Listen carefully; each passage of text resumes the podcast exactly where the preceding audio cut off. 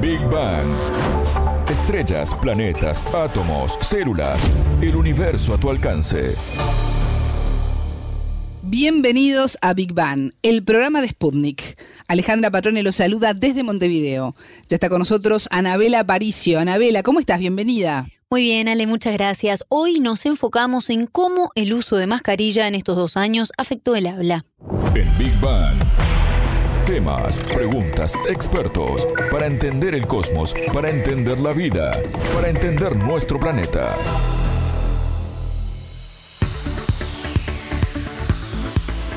En 2020, a raíz de la pandemia por COVID-19, comenzamos a incorporar la mascarilla como parte de nuestras vidas cotidianas algo que tenemos junto a nosotros todo el tiempo, que lo llevamos en la cartera o en el bolsillo, al igual que el celular o la llave de nuestras casas. Y no puede faltar nunca a la hora de salir a la calle es inevitable que su uso constante haya causado algún cambio en nuestra forma de comunicarnos. ¿Qué, sucedió, Anabela? ¿Qué pudiste averiguar? Bueno, eso mismo pensaron dos investigadoras españolas que se propusieron comenzar a analizar al respecto. Y hablamos justamente con Nuria Polo, profesora titular del Departamento de Lengua Española y Lingüística General de la Universidad Nacional de Educación a Distancia. Ella nos brindó más detalles sobre este trabajo junto con una colega en Madrid, que nosotras somos profesoras en la Universidad Nacional de Educación a Distancia en Madrid y trabajamos sobre temas de voz, de sonidos, de producción del habla y entonces, bueno, somos conscientes de que, sobre todo porque en nuestros países ha sido obligatoria la mascarilla desde el primer día, desde en interiores, en exteriores, ha sido como un, proceso muy duro.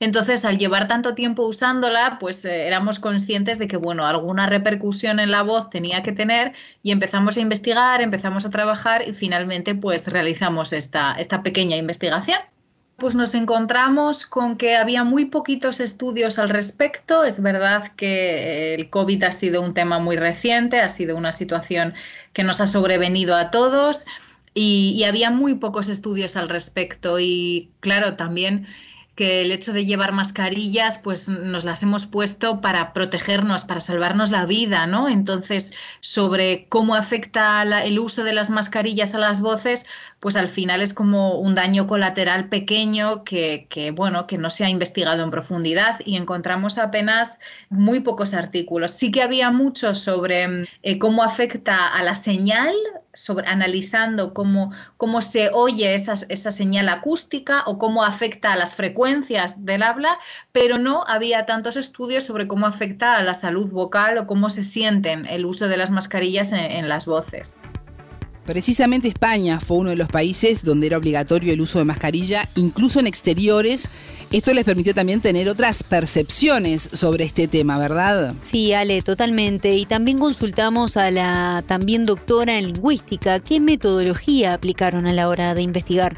Curiosamente nos contó que se inspiraron en el trabajo de investigadores chilenos primero hicimos un estudio de la bibliografía que había publicada hasta el momento y encontramos básicamente dos estudios que se centraban en la voz. Uno llevado a cabo por fonoaudiólogos en Brasil y otro llevado a cabo por también fonoaudiólogos en, en Chile. Entonces, un poco viendo lo que habían hecho en Chile, seguimos su metodología porque ellos habían aplicado un cuestionario que se utiliza en clínica, en investigación, que es altamente conocido, que es el Voice Handicap Index y ellos lo habían aplicado a una población sanitaria, a, la población sanitaria que usaba la mascarilla obligatoriamente para trabajar. Entonces nosotras, a partir de esos datos, quisimos ampliar el estudio a la población general para ver qué ocurría en distintas eh, poblaciones, en distintas personas con trabajos diferentes, eh, sin ser eh, como no los esenciales, que son los primeros que estaban trabajando en los primeros meses de pandemia. Nosotros lo ampliamos a toda la población y lo hicimos el estudio en dos, en dos países, en Portugal y en España porque como mm, portugueses y españoles hablamos diferente y tenemos lenguas que funcionan de manera diferente, tienen sonidos diferentes, pues pensamos que a lo mejor podíamos encontrar alguna eh, diferencias de uso en, o, ¿no? con la mascarilla al comparar estos dos, estas dos nacionalidades. Las investigadoras utilizaron también el índice de incapacidad vocal para verificar el nivel de degradación o afectación del habla. La experta explicó de qué se trata este instrumento. Este es un, eh, es un cuestionario de, que mide la autopercepción vocal. Eh, la primera versión que se hizo fue en inglés en los años 90 y después ha sido muy famoso porque se ha baremado y se ha validado para muchísimas lenguas del mundo. Eh, está, está baremado para el español y para el, el portugués, tanto para el portugués Em, europeo como para el brasileño, me parece. Y entonces, pues se utiliza muchas veces porque para tener una primera idea de, qué es lo que sentimos, se puede pasar a los participantes y los participantes solamente, o los em, pacientes, solamente tienen que rellenar un cuestionario con una escala de sobre los, los, síntomas que están sintiendo. La gente no me oye cuando hablo. Esto me ocurre nunca, esto me ocurre algunas veces, me ocurre pocas veces o me ocurre muchas veces o siempre. ¿No? Entonces, para tener una primera evaluación de cómo se siente el paciente, se suele utilizar eh, este cuestionario, que además, como digo, al estar validado en tantas lenguas, pues nos permite comparar muy bien en las investigaciones entre distintas poblaciones, entre distintos países y distintas eh, lenguas. Bueno, y mientras la escuchaba pensaba, ¿a quién no le pasó el tener inconvenientes para comunicarse cuando tenemos la mascarilla puesta? Porque hablamos bajo, por el ruido ambiente porque la otra persona tiene poca audición y no pueden leernos además los labios para entendernos más claramente, por ejemplo, ¿no? Hay de todo, hay un combo allí. Sí, Ale, totalmente. Un gran dolor de cabeza aparte fueron estos dos años para poder lograr comunicaciones fluidas en algunos casos. Y también el acostumbrarnos en este tiempo más crudo de la pandemia a no poder ver una sonrisa o distintas expresiones de nuestro rostro que complementan la comunicación, ¿verdad? Eso fue algo que nos costó mucho adaptarnos. Y dice mucho además nuestra gestualidad. Sin dudas que sí. Y bueno, vamos a enfocarnos primero en la fatiga y el esfuerzo vocal, el principal inconveniente que hemos tenido a la hora de comunicarnos. La doctora en lingüística nos decía lo siguiente. Fundamentalmente el, ítem que repetían todas los, las personas que participaron en el estudio era que la gente no me entiende en ambientes ruidosos cuando llevo puesta la mascarilla. Y eso es algo que no es difícil de entender, que cualquiera de nosotros, a cualquier pregunta, a persona que preguntemos, siempre va a decir que es que no entiendo cuando hay ruido, ¿no? Y efectivamente eso es lo que, lo que constatamos.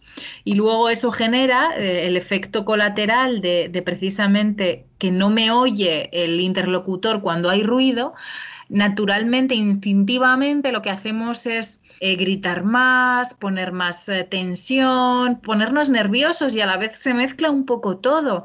Entonces, toda esa tensión puede llevar a un aumento de la fatiga y del esfuerzo vocal que a largo plazo puede tener una repercusión negativa en nuestra salud vocal lo que parece que podría afectar es mayor tensión en los pliegues vocales y en toda la musculatura eh, que rodea el cuello y toda esta zona, toda la musculatura extrínseca, haría que eh, generaría que las cuerdas vocales tuvieran más tensión, lo que podría a la larga derivar en algún problema. El problema es que no, esto no lo podemos evaluar ahora, ni lo podremos saber a largo plazo cuando o si de repente vemos que en las consultas de los fonoaudiólogos tenemos un en comparación ¿no? con años pasados eh, un, aumento de, de, personas. Este es un estudio tengo que decir que es un estudio de percepción de autopercepción. Nosotras no evaluamos las voces.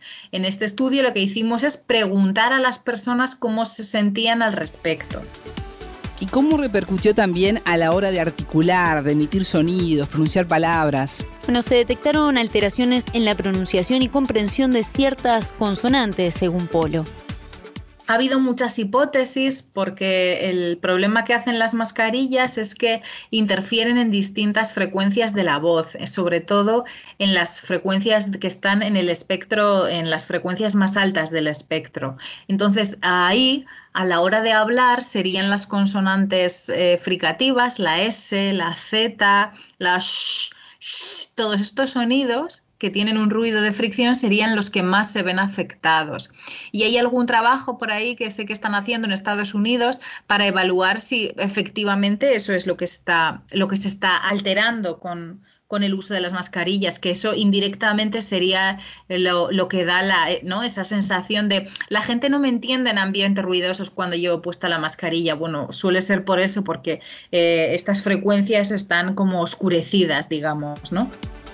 Esto nos lleva a Anabel a reflexionar también sobre cómo puede afectarnos a futuro y cómo puede condicionarnos como sociedad, ¿no? La forma de comunicarnos, nada más y nada menos. Sin duda, sale, pero Polo nos explicaba que por ahora no se puede estimar cómo está afectando esto, pues también depende de la idiosincrasia de cada sociedad en diferentes partes del mundo, pero es algo que quizás empecemos a detectar en un largo plazo lo que vimos en este trabajo es que eh, las mujeres que usaban mucho su voz, por ejemplo, que eran profesoras y que además fumaban, sí notaban que el, hecho de llevar mascarilla les estaba afectando más. Entonces no sabemos si precisamente a, a esta población, a mujeres profesoras que fuman, a largo plazo pues van a tener más problemas vocales, no lo podemos saber. Anabela, y a nivel de Latinoamérica, ¿qué información se pudo relevar? Sabes que se observaron modificaciones en los hábitos vocales, por ejemplo, en estudios realizados con brasileños y chilenos, según la bibliografía analizada por las españolas. Esto causa en consecuencia que las personas hablen más despacio y griten más. Y esto genera precisamente un riesgo de fonotrauma o daño en los pliegues vocales. En primer lugar, la experta nos detalló cómo se puede detectar y qué significa el daño en estos pliegues vocales.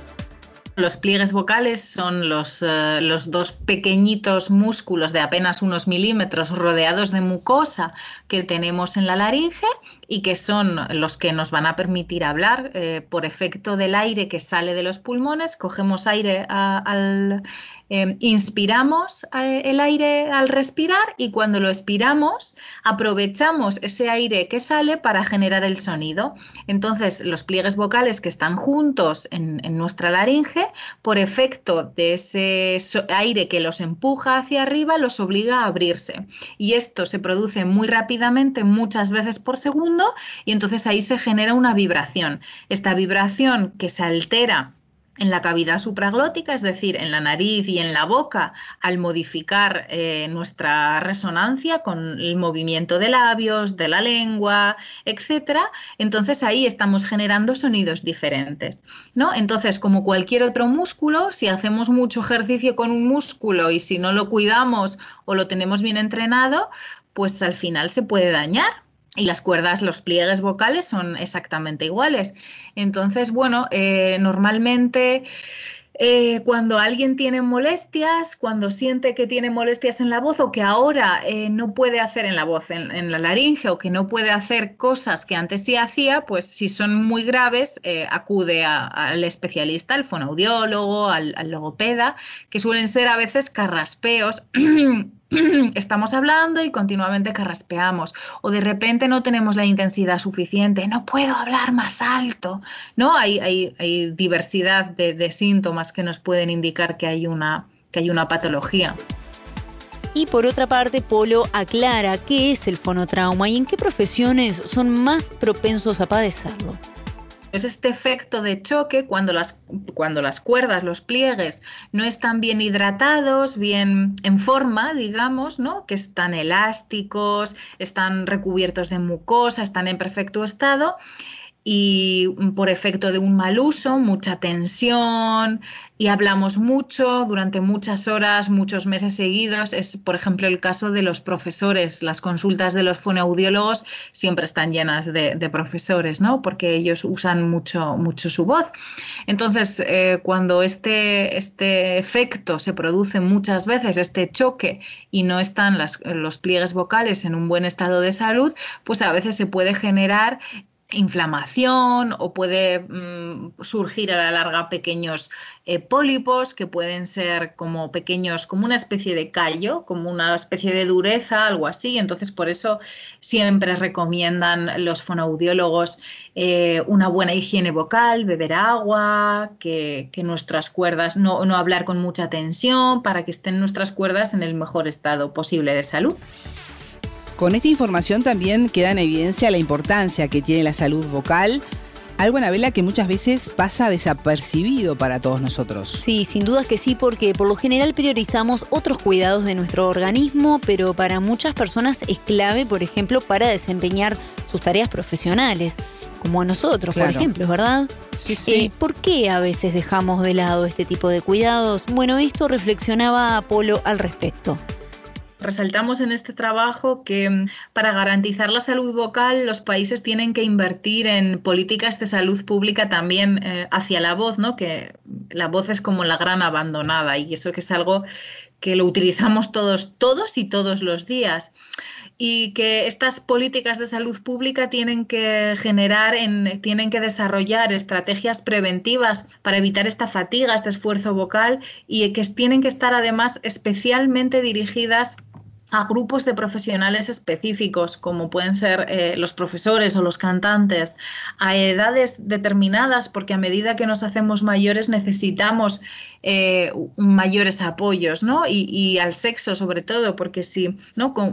aportar una medicina con perspectiva de género, porque si son las mujeres las que están sufriendo más síntomas, bueno, pues debemos hacer políticas de salud pública que, que, que estén enfocadas a mejorar su salud vocal que no nos olvidemos de la salud vocal. Si tu voz es más ronca o si pronuncias peor, pues al final no, no, te mueres por eso, ¿no? Entonces yo creo que como no es un tema de riesgo de, de, muerte, pues no se le da la importancia que debería, pero a lo mejor para, para un programador informático que no usa su voz no es tan importante, pero para un cantante o sobre todo para un profesor que de su voz depende que, los estudiantes escuchen, aprendan, entiendan, creo que es algo muy, muy importante y, como sociedades no, no les damos eh, mucha importancia. Tengo que decir, y en esto todos los países de Sudamérica nos ganan a nosotros, a España. Creo que eh, la labor que se hace desde las facultades de fonoaudiología y en las clínicas de, Sudamérica es mucho más importante y hay una conciencia mayor